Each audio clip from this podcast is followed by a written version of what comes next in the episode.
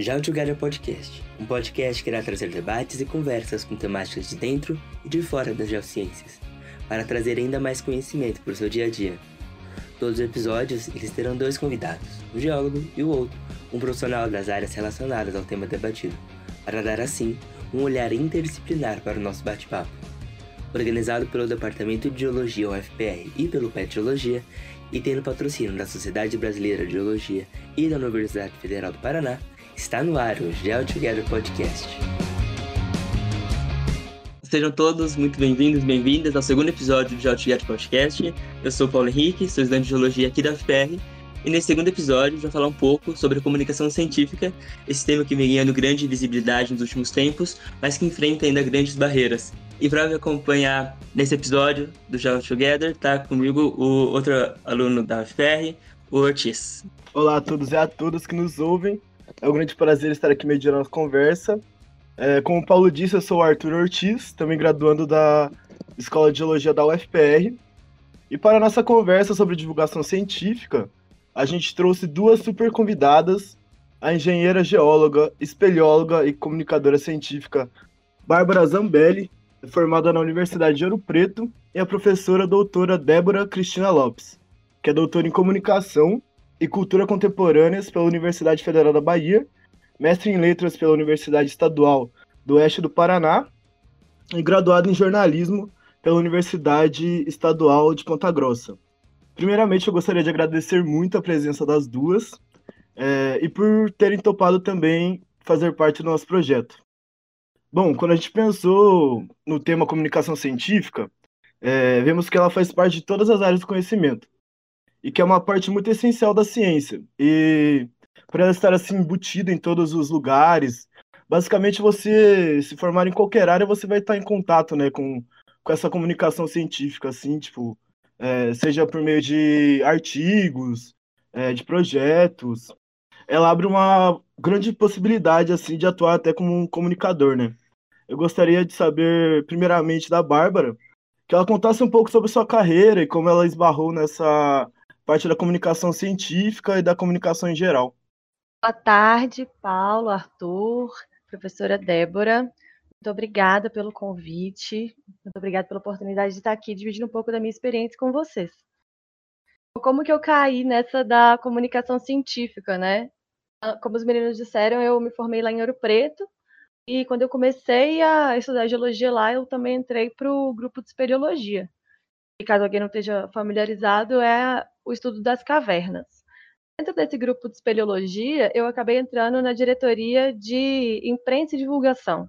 E esse foi, de fato, o meu primeiro contato com a comunicação científica, porque lá dentro fiquei um ano como diretora de imprensa e divulgação.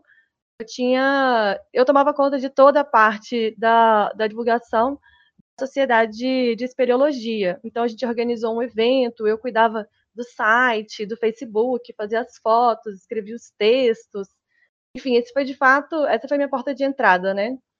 Depois disso, em 2017, eu comecei a escrever um blog internacional que chama Geology for Global Development, que seria Geologia para o Desenvolvimento Global. E até hoje continuo mandando textos esporadicamente. E no ano passado, eu fundei com outras duas geólogas um organização não governamental, né, uma plataforma colaborativa que tem como objetivo aproximar as geociências da comunidade através da comunicação, da popularização e da divulgação científica. Então, lá a gente trabalha com, em vários formatos, desde texto para blog, revista, é, vídeo para YouTube, live, curso online. Então, assim, eu meio que entrei sem saber, assim, né? Não tinha nenhum contato, não tinha nenhuma experiência prévia. Peguei e comecei na, na espelho meio que de supetão, caí de, de ponta nessa e gostei. Acabei me envolvendo bastante e hoje estou tocando um projeto de comunicação científica voltada para geociências. Ah, muito massa, muito massa. Eu li um, uns textinhos do, do blog, é realmente muito bom, assim, muito bom. É, vocês estão de parabéns com esse, com esse projetinho muito massa. É, e agora eu queria saber também um pouquinho da professora Débora. É, tipo, de tantas áreas assim que ela, que ela escolheu assim para trabalhar, tipo, por que que a comunicação científica teve um meio que um brilho nos olhos assim? Oi, gente, boa tarde. Bom, é, antes de mais nada, muito obrigada a vocês todos pelo convite. Agradeço demais a tu, Paulo, é, por estarem aqui é, mediando o nosso debate. Bárbara, um prazer estar aqui com você. Eu admito que eu acompanho o seu projeto, eu acho ele muito legal. Eu gosto muito do trabalho da espeleologia aqui da UFOP, né? Eu, a, tem vários projetos muito interessantes de divulgação de ciência, inclusive falando direto para a comunidade, que assim eu acho encantador. Minha filha tem oito anos, já fez um, um, projeto de oficina, já fez visita à caverna com o pessoal da Espelho, é, é muito bom. É um trabalho que eu acho que merece um destaque gigante aqui na UFOP, que é muito bem feito.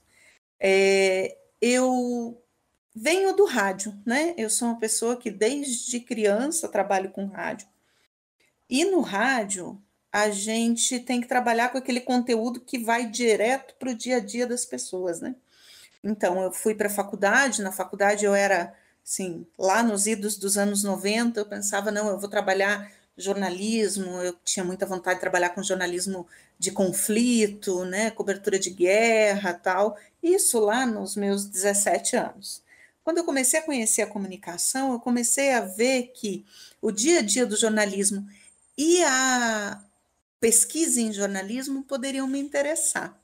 Logo que eu me formei, eu comecei a trabalhar como professora, um ano depois que eu me formei. Isso, final dos anos 90, começo dos anos 2000. E desde então, eu tenho percebido como cada vez mais é importante a gente fazer esse processo de comunicação da ciência, né? Parece que só fazer a ciência virou só, né? Como se a gente fizesse pouca coisa dentro da universidade, dentro da academia. Mas é fundamental a gente levar a informação científica para fora da universidade, né? Então, aí na minha trajetória é, de docente, eu busco sempre fazer esse diálogo entre o que são os projetos de extensão, o que são os projetos de pesquisa e como é que os resultados do projeto de pesquisa podem ir para fora da universidade. Sempre buscando trabalhar com uma interface aí do rádio e da comunicação digital, né, das novas mídias, como alguns chamam, enfim, das tecnologias é, digitais nessa abordagem da comunicação para a ciência. Sempre o rádio foi mais protagonista na minha trajetória do que a divulgação científica e a comunicação pública da ciência nos últimos anos começou a ter um equilíbrio cada vez maior aí, porque eu comecei a estudar rádio universitária junto com é, o rádio em plataformas digitais, junto com a comunicação digital. E, eu come... e a gente começou a perceber, né, no nosso contexto aqui brasileiro, que a gente precisa ampliar o diálogo da universidade com a comunidade, cada vez mais, né? Cada vez mais a gente percebe que existem muitos ataques à educação, à educação pública, à pesquisa, à ciência, e que as pessoas muitas vezes compreendem pouco o que se faz é, dentro da academia. E, em grande medida, é nossa responsabilidade, como cientistas, independente das áreas em que a gente atue, é, é nossa responsabilidade como cientistas também estabelecer esse diálogo, né? É, os meus dois últimos projetos de pesquisa têm tocado muito nisso, agora, especialmente um estágio que eu fiz na Universidade Federal do Rio de Janeiro, que foi durante a pandemia. Ele trabalha com essa perspectiva da divulgação de ciência, e na volta, é, a, depois de observar como é que a comunicação sonora, né, os podcasts, que foi o que eu estudei, eles estavam representando os cientistas vinculados a universidades públicas brasileiras, depois de olhar para isso, eu pensei, não, nós precisamos investir em formação de divulgadores de ciência. Felizmente, a gente teve um movimento agora, durante a pandemia, de intensificação da atuação em divulgação científica dos pesquisadores, o que é lindo. mas nós ainda precisamos aumentar mais isso, no meu ponto de vista. E aí, o resultado, que eu, eu orgulhosamente apresento como um resultado desse estágio que eu fiz lá com a professora Suzy dos Santos, na, na UFRJ, no ano passado, é a criação do Centro Hipátia de Formação para Divulgação de Ciência, aqui na UFOP, que é um centro que pretende formar divulgadores científicos nas mais variadas áreas do conhecimento aqui da universidade, considerando que a ciência se origina tanto dos programas de pós-graduação aqui na universidade, quanto dos projetos de pesquisa e também dos projetos de extensão, porque a gente não faz a extensão solta no mundo, né? A extensão ela tem um diálogo muito estreito com a pesquisa. Então, o Centro IPAT é um projeto do qual eu me orgulho muito, que está começando agora e que eu pretendo levar aí esse, essa trajetória junto com uma série de outros pesquisadores aqui para a gente formar mais divulgadores de, de ciência aqui na Universidade Federal de Ouro Preto e em outras instituições. Nossa, muito, muito legal, muito legal. Que essa ideia se espalhe mesmo pelas outras universidades também, assim, porque a gente precisa muito é, desse contato maior com a sociedade, assim, a gente precisa passar bastante o que está acontecendo lá dentro das universidades pro, pro resto do país, né? Legal a história das duas, de como esbarraram com a comunicação científica, que é essa ciência é, é muito importante, faz parte de tudo. As pessoas às vezes não conseguem enxergar que a ciência, de modo geral, está contida no cotidiano de todo mundo e às vezes a gente precisa de alguém que abra os olhos de todo mundo para que todo mundo veja isso. Mas agora falando um pouquinho mais especificamente sobre a comunicação científica, a gente tem percebido né, que nos últimos tempos a sociedade já está como um todo muito polarizada. E essa polarização ela tem acontecido em todos os níveis e segmentos. Inclusive, a gente tem uma polarização quando se fala da ciência, a gente tem um grupo que traz à tona teorias meio conspiratórias, como a teoria da Terra plana, e com a pandemia tem pessoas que dizem né, que tudo isso que a gente está vivendo na realidade não existe, ou então várias outras teorias. E a comunicação científica, ela tem como um dos objetivos levar o conhecimento correto para o público geral. Eu imagino que com o renascimento dessas teorias e com o avanço desenfreado das fake news, esse trabalho de levar o conhecimento sério para as pessoas tem se tornado cada vez mais difícil. Então eu queria perguntar para a Débora, nesse contexto, né, onde a desinformação ganha grande visibilidade, qual é a importância da comunicação científica na nossa sociedade e como que ela tem lidado com essas adversidades das fake news e das pseudociências? Olha, eu acho que essa é a pergunta do milhão. é muito complicado a gente entender efetivamente qual é o impacto da onda de desinformação que a gente vive na comunicação científica e na relação das universidades com o público. É, quando eu olhei agora nesse projeto que eu falei para vocês da, é, de, da representação dos pesquisadores, né, da, das universidades e dos seus pesquisadores no, na produção sonora brasileira, o que a gente percebe é que muitas vezes existe é, uma disputa por quem pode falar em situações extremas que envolvem a ciência. Então, a gente tinha, por exemplo, programas que traziam políticos para falar sobre ciência e não escutavam os cientistas.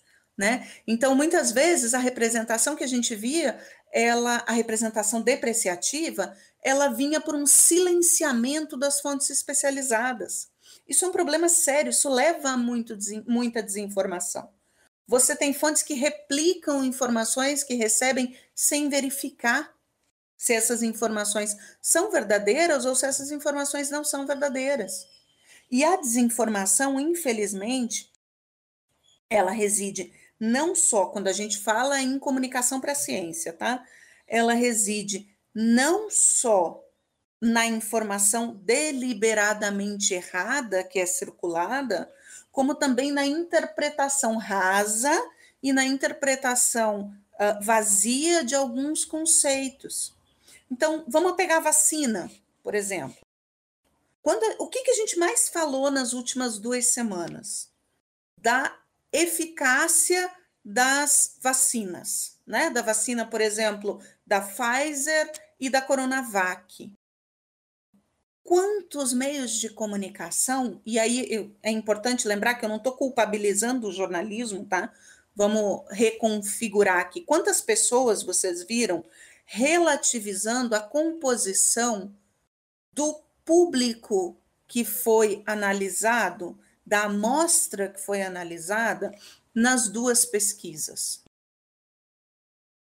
No Brasil, a gente teve o índice de, da, da Coronavac considerado muito baixo, em torno de 50,8, se não me engano, mas nós tivemos um público muito específico analisado, que era o público que trabalha com saúde.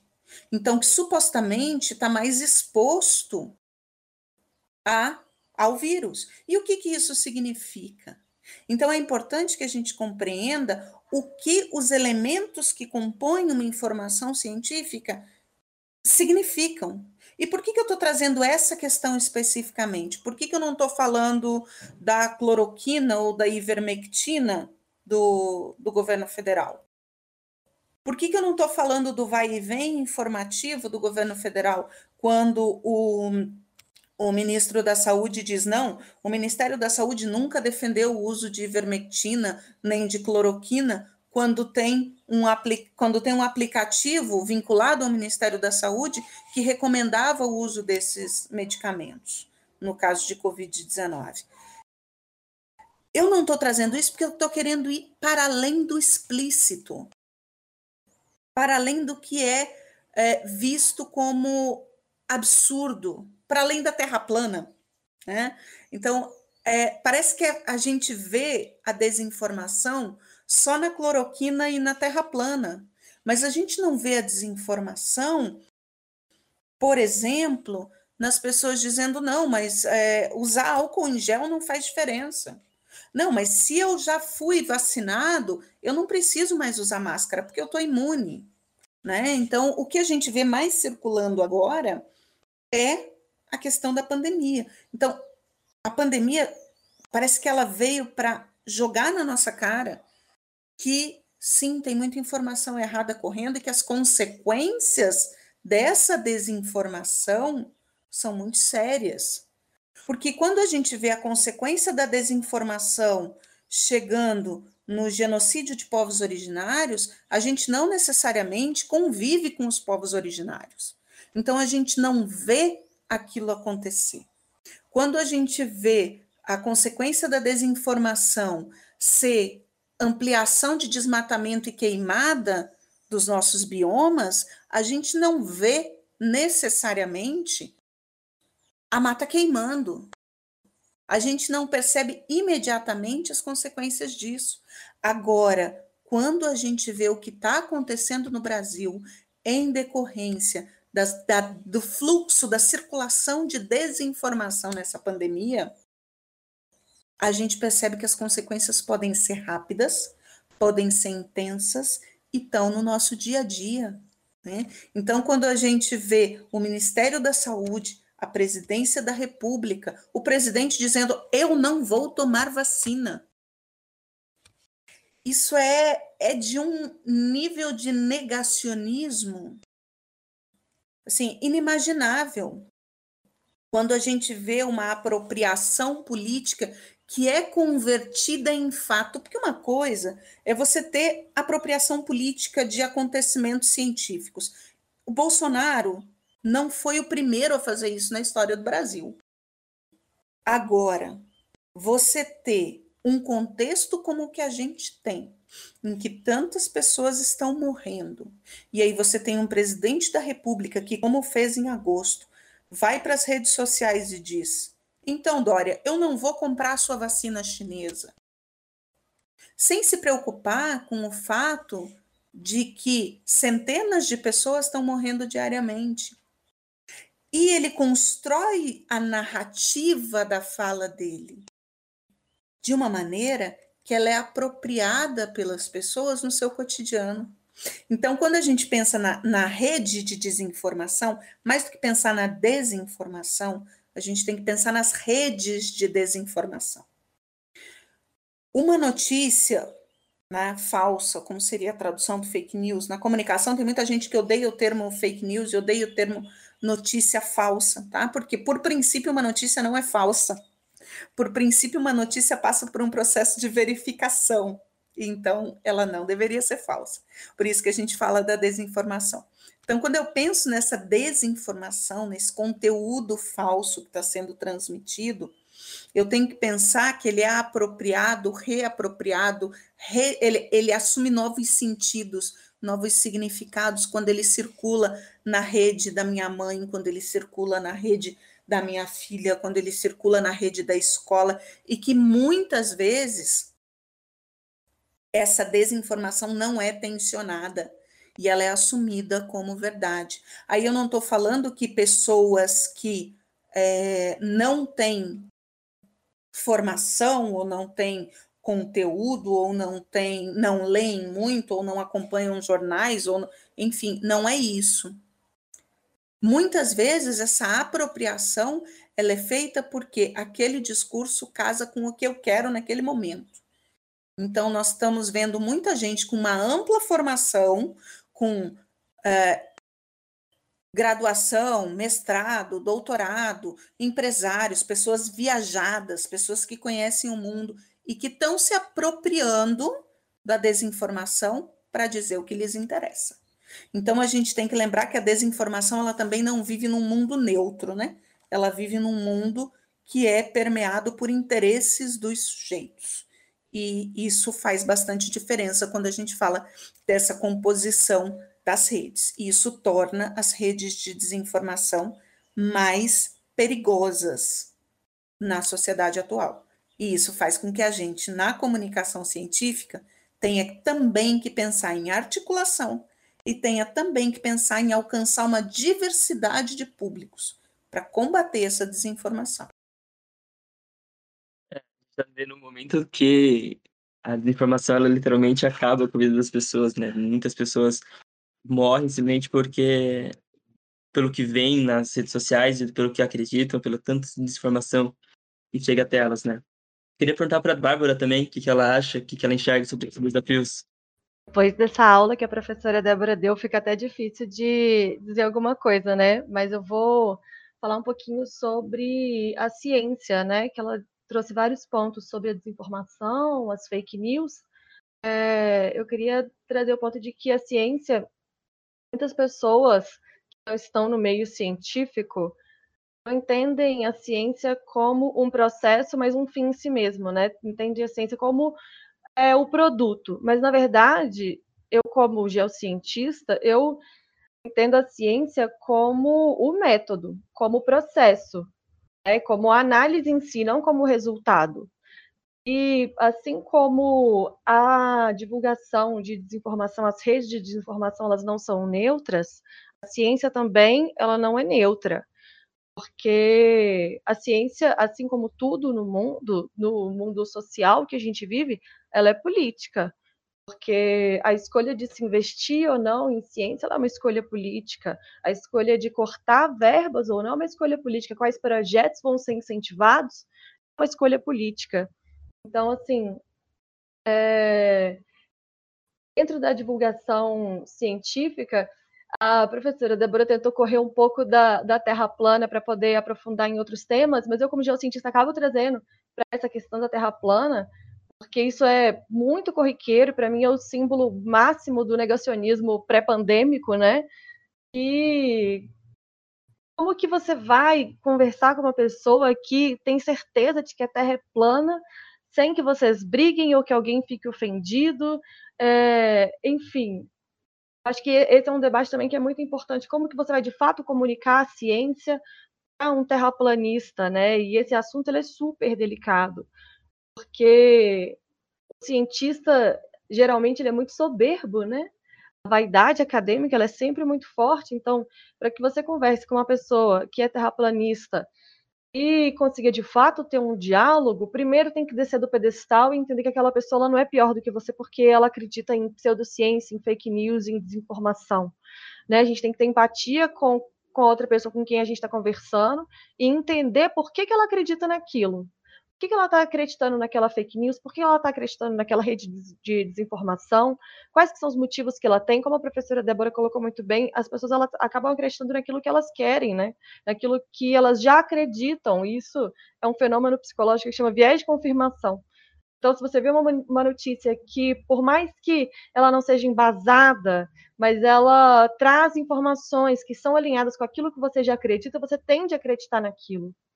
Ao invés de, por exemplo, você ver uma notícia que está super bem embasada, que está super bem fundamentada, mas ela contradiz aquilo que você já acredita, obviamente você vai tentar desmerecer aquela notícia, dizer não, isso daqui está errado está errado e você vai se apegar mais fortemente às suas crenças anteriores. Então, a gente tem que ter muita delicadeza mesmo, né? E sensibilidade para poder tratar esses assuntos com, a, com o devido peso e a devida importância que eles têm.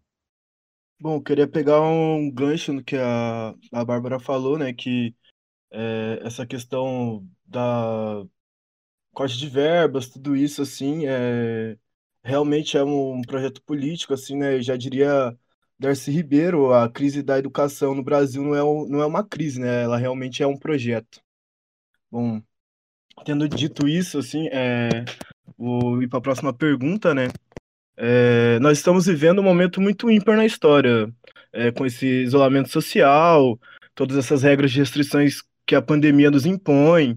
Mas hoje a gente tem um arsenal também gigantesco de redes sociais, é, televisão, rádio, uma parcela infinita assim de, de comunicações, né?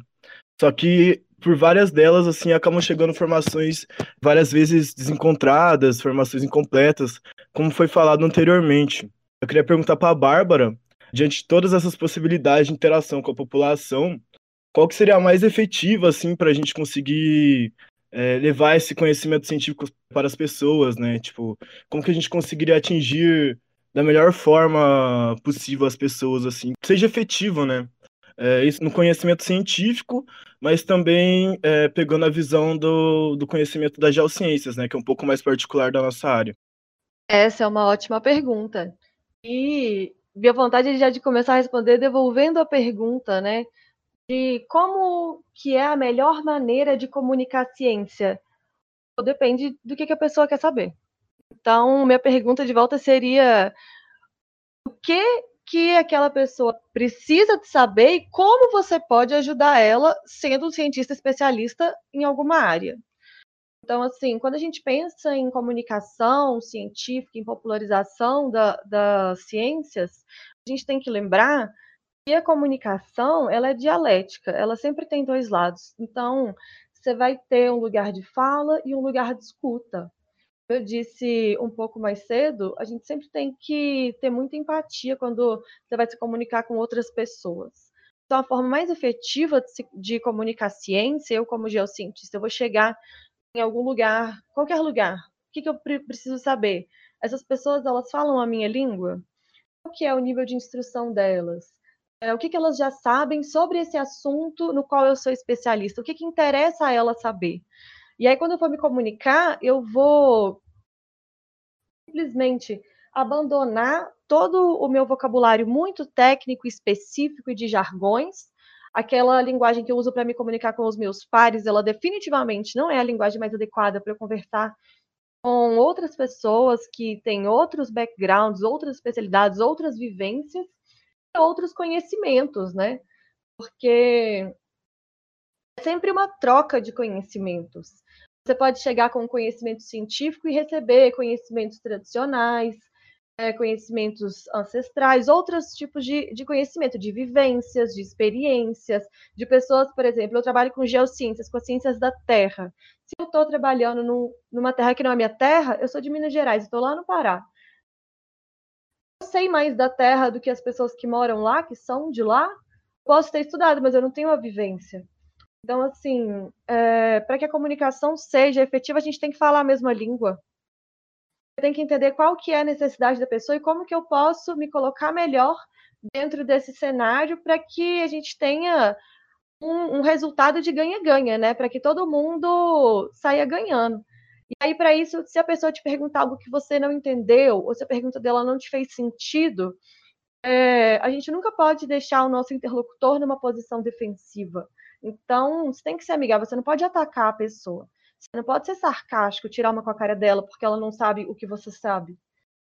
Então, assim, é ter muita humildade empatia mesmo e, e entender É, usar exemplos do dia a dia, simplificar a linguagem, aproximar aquilo que você tem de conhecimento técnico do cotidiano da pessoa. E dessa forma, eu acredito que a gente consegue aumentar a eficácia dessa comunicação científica.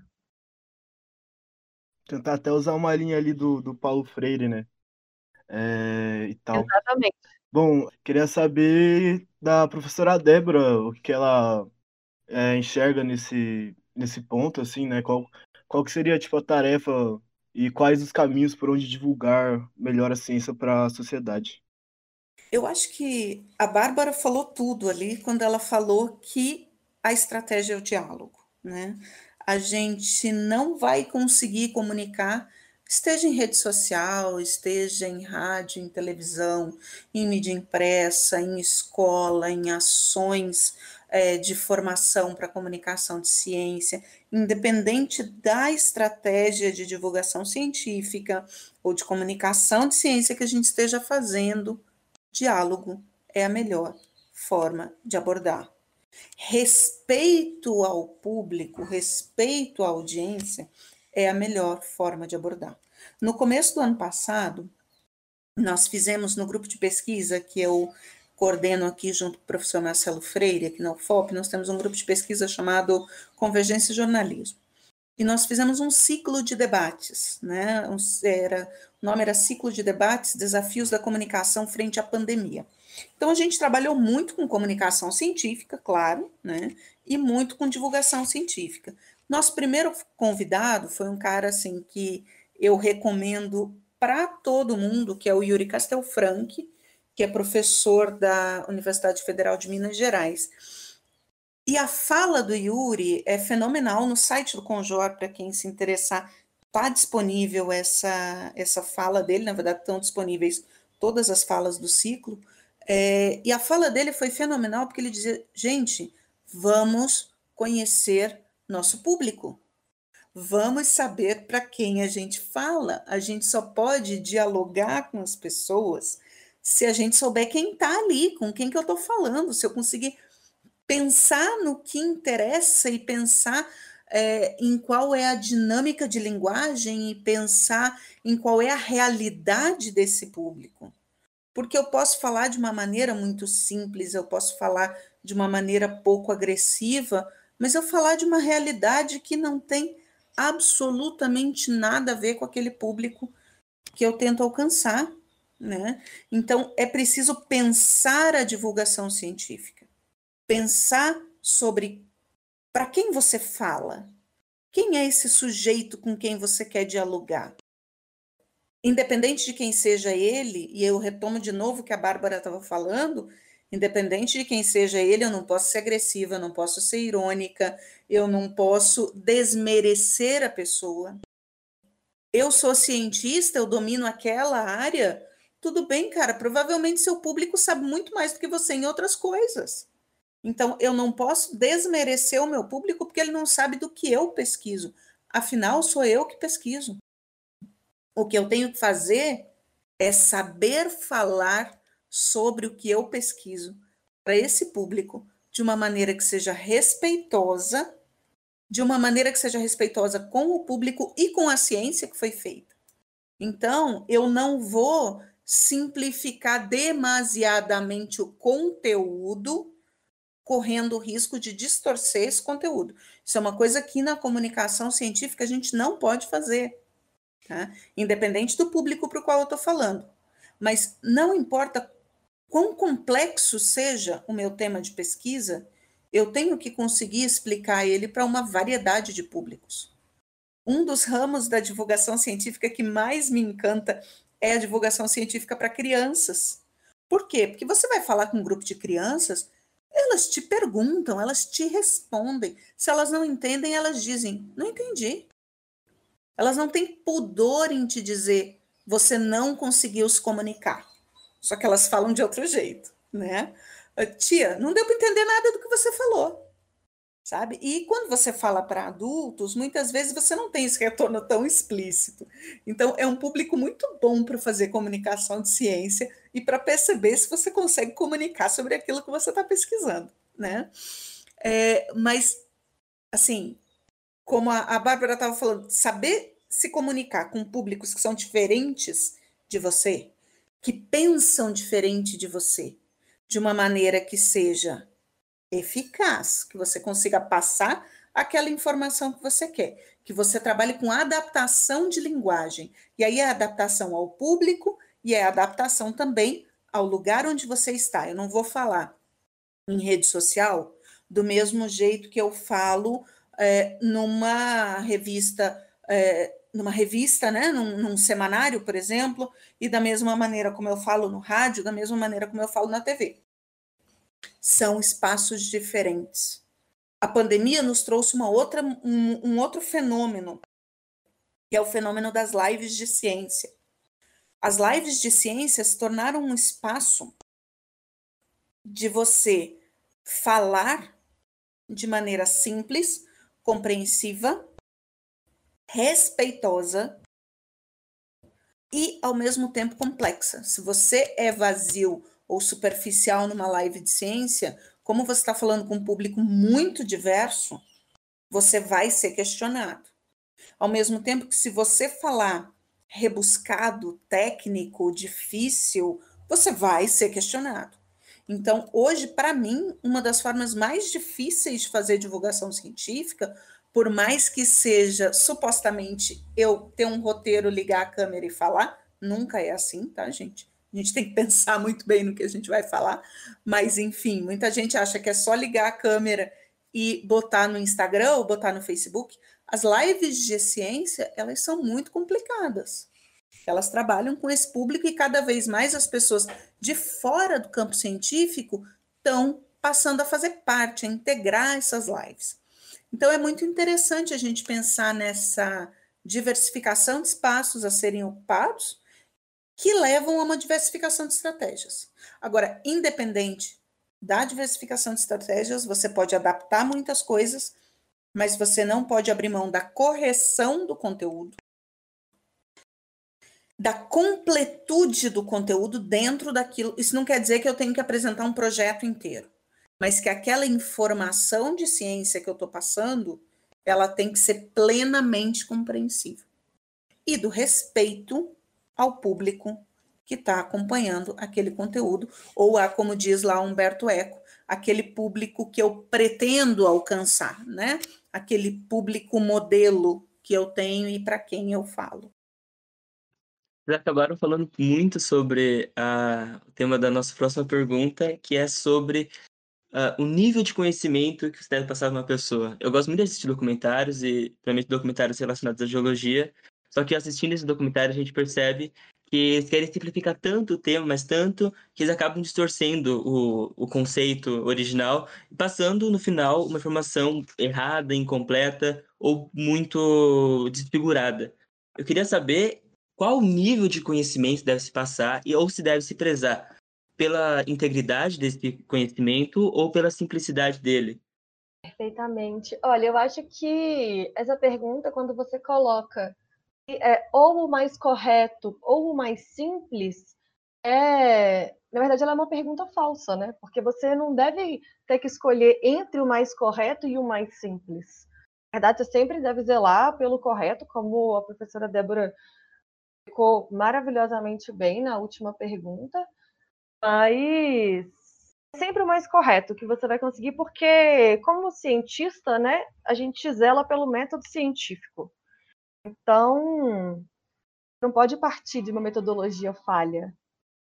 Poder chegar em resultados e vender eles como viáveis.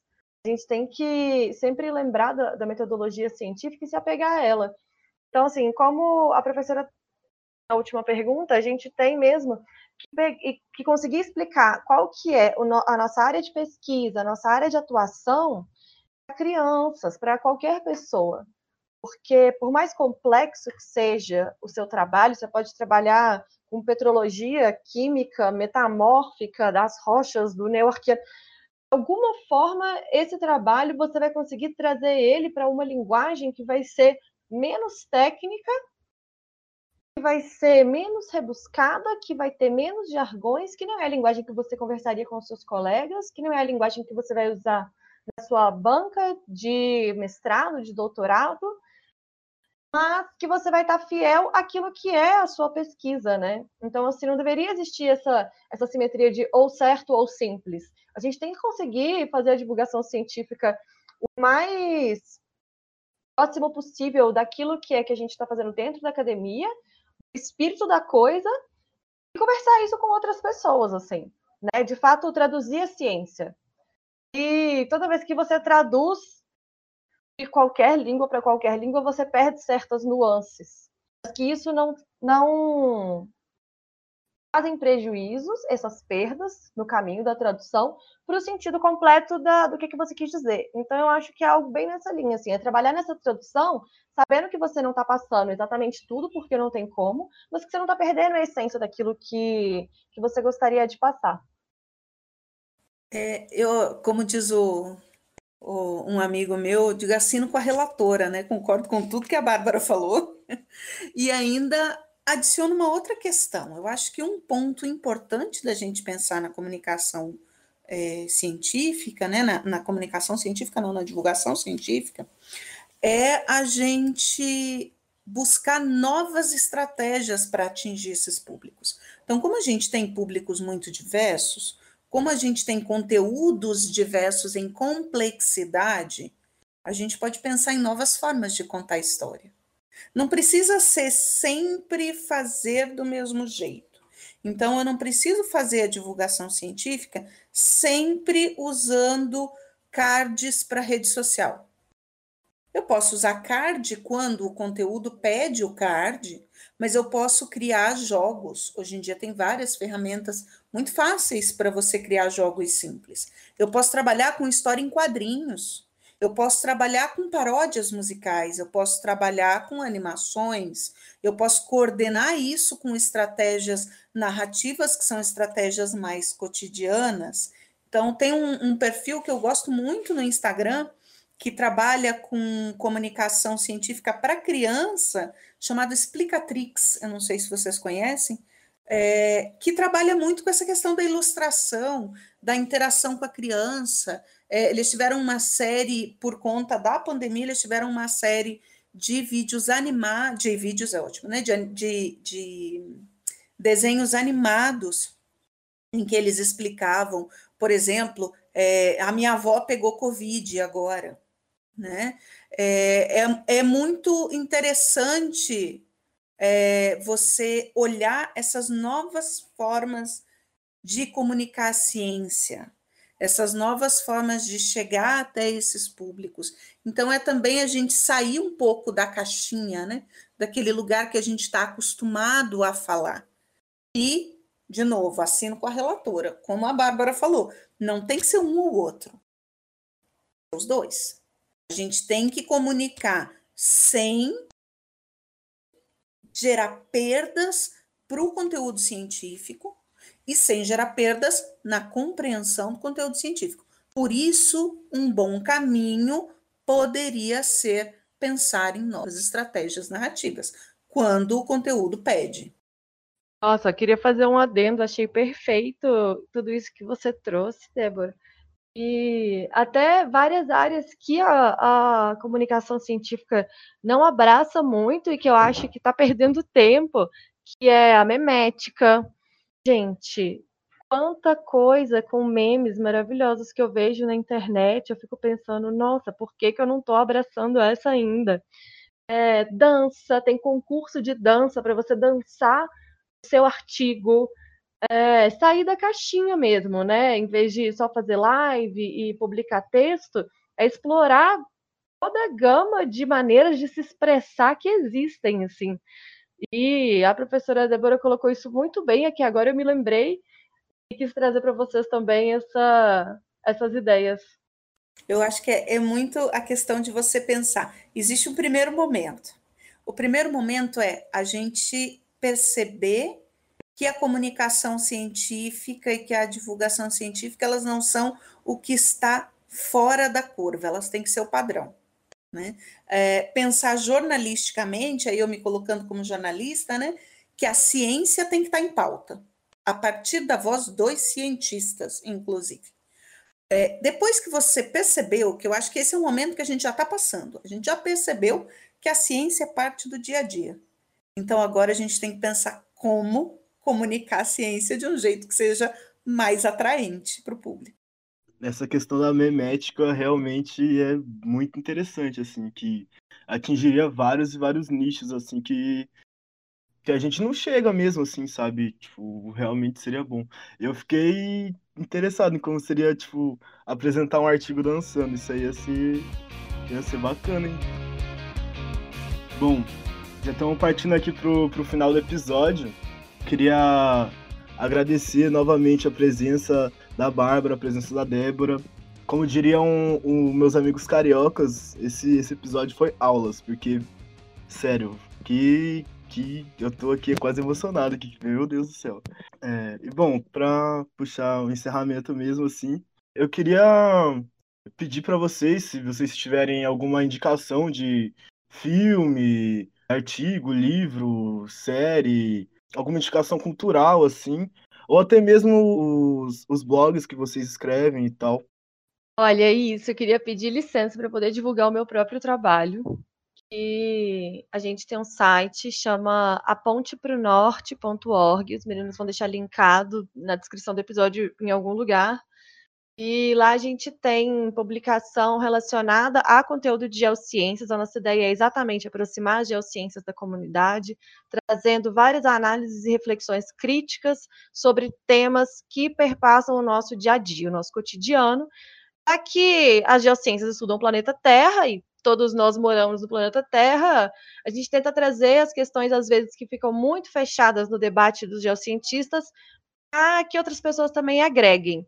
E aí a gente faz essa comunicação em meio de texto publicado no blog. Temos uma revista bimestral e vai sair a quarta edição agora na, no fim de fevereiro. A gente também publica vídeos no YouTube, temos um canal no YouTube, participamos de outros canais com entrevistas. É, organizamos o nosso primeiro curso online que está no nosso canal do YouTube sobre mineração em novembro do ano passado e em todas as redes sociais. Então, queria deixar o convite para quem tiver interesse, passar lá no site, lá tem o link para todas as redes sociais. E se tiver interesse depois de conversar mais comigo sobre qualquer um desses assuntos que a gente trata aqui no podcast, lá tem meu contato também. Muito obrigada a vocês pelo convite, por estar participando aqui dessa, desse podcast. Hoje foi maravilhoso, aprendi bastante com todos vocês e pela oportunidade também de estar divulgando um pouco o meu trabalho. Bom, gente, eu quero. Já vou começar mais ou menos como a Bárbara concluiu. Eu quero agradecer demais pelo convite, foi muito, muito, muito bom. É, aprendi pra caramba também, já estou querendo cooptar todo mundo para nós fazermos colaborações, porque eu acho que a gente tem muito a construir juntos, né? É, eu queria indicar, vou fazer um pouco de merchan também, tá? É, eu queria indicar o site do grupo de pesquisa. A gente não trabalha necessariamente com divulgação de ciência, mas é no grupo, no site do grupo de pesquisa que vai estar tá, a partir da, do mês que vem a página do Centro Hipátia, né? Então o site é www.conjor de convergência e jornalismo, então é com, com N, né? conjor.com.br. Lá a gente vai ter a parte do, do Centro Hipátia também. E lá vocês encontram todos os vídeos do evento que eu falei, que discutiu bastante comunicação de ciência. Agora, para as indicações que eu tinha trazido também, tem um podcast que eu gosto muito, chamado A Terra é Redonda. Ele é do pessoal da revista Piauí, é, produzido pela equipe da Rádio Novelo. É, vale muito a pena acompanhar podcast de altíssima qualidade que trabalha com divulgação de ciência. Eu indico duas pessoas para acompanhar. Não quis trazer, ah, não, esse livro ou esse artigo. É, assim, acompanhem tudo que eles fazem. Um é o Yuri Castelfranchi, que eu já falei para vocês. É, eu vou passar depois as informações também para os meninos, para colocar a grafia do nome dele, que é mais complicadinha lá na, na descrição, se rolar. E a Luísa Massarani, que é da Fundação Oswaldo Cruz, que é uma pesquisadora também de altíssima qualidade na divulgação de ciência. Né? O pessoal da Fundação Oswaldo Cruz, na verdade, é muito bom. A Luísa Massarani é jornalista, traz um olhar muito interessante é, para toda a discussão de divulgação científica. Tem alguns livros é, de ciência para crianças também, que são muito interessantes. É, e um livro que é para quem quer. É, ele não é um livro para aprender a fazer divulgação científica, mas ele é um livro, um livro muito gostoso de ler, que para mim é um exemplo de divulgação de ciência, que é o livro Tempestade numa Xícara de Chá, da Ellen Zersky. É, esse livro, ela mostra como é que a física está no nosso dia a dia. Então, é muito, muito, muito interessante. Assim, vale a pena ler. É, é, uma leitura leve, é uma leitura gostosa, e eu admito que, gente, eu sou de humanas. Eu nunca imaginei que eu fosse dizer que um livro que trata de física era uma leitura leve, uma leitura dinâmica. Então, eu recomendo muito que vocês leiam esse livro. E agradecer demais por todos pelo convite para todos vocês. Tem bastante indicações aí para ocupar um pouco o tempo, parecem realmente muito legais. Mas então é isso, pessoas. Chegamos ao fim do nosso segundo episódio do Jotgat Podcast. Muito obrigado, de verdade, Bárbara e Débora, pela presença. Foi muito boa a conversa com vocês. Muito obrigado a todos e todas que estão nos ouvindo até agora. E é isso. Muito obrigado. Até mais.